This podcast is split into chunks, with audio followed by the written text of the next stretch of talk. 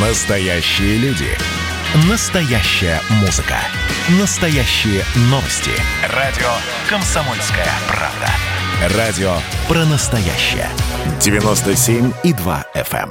эм. Здоровый разговор. Всем привет, это «Здоровый разговор» в эфире Баченина М. Ну что, друзья, сентябрь. Дети пошли в школу, я надеюсь, и в университеты. А удаленка для многих из нас осталась лишь приятным или не очень воспоминанием. Но Коронавирус по-прежнему остается угрозой. Давайте сегодня обсудим полезности, которые пригодятся каждому, кому приходится пользоваться общественным транспортом. Первое. Продумывайте способ передвижения – не всегда самый быстрый вариант – лучший вариант.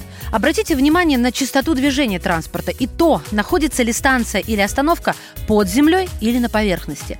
Лучше выбрать маршрут, при котором вы будете как можно больше времени находиться на открытом воздухе, сможете держать дистанцию от других людей и где выше вероятность, что другие пассажиры будут в масках.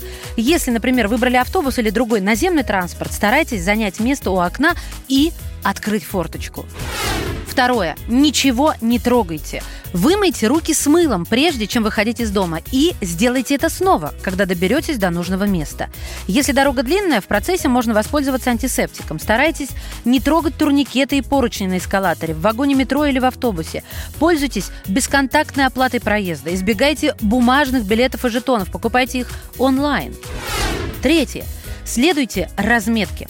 В метро и на некоторых остановках наземного транспорта есть разметка для безопасной очереди. Следуйте ей и не дышите спину другим. На некоторых станциях отмечены более безопасные вагоны. Если вы едете в автобусе, выходить рекомендуется через заднюю дверь. Это уменьшит риск передачи водителю и другим пассажирам вируса, если он есть у вас или на вашей одежде. Четвертое. Не ешьте в дороге. И без того общепринятая норма приличия выступает еще и способом защиты от коронавируса. Опасность еды и питья в общественном транспорте очевидна. Если на ваш бутерброд попадет что-то постороннее, вы это съедите и дадите возбудителю ковида легкий доступ к слизистой. Кроме того, вам придется снять маску, чтобы поесть или сделать глоток воды. Оживленных разговоров тоже стоит избегать. Пятое. Планируйте время заранее. Старайтесь не пользоваться метро или наземным транспортом в час пик.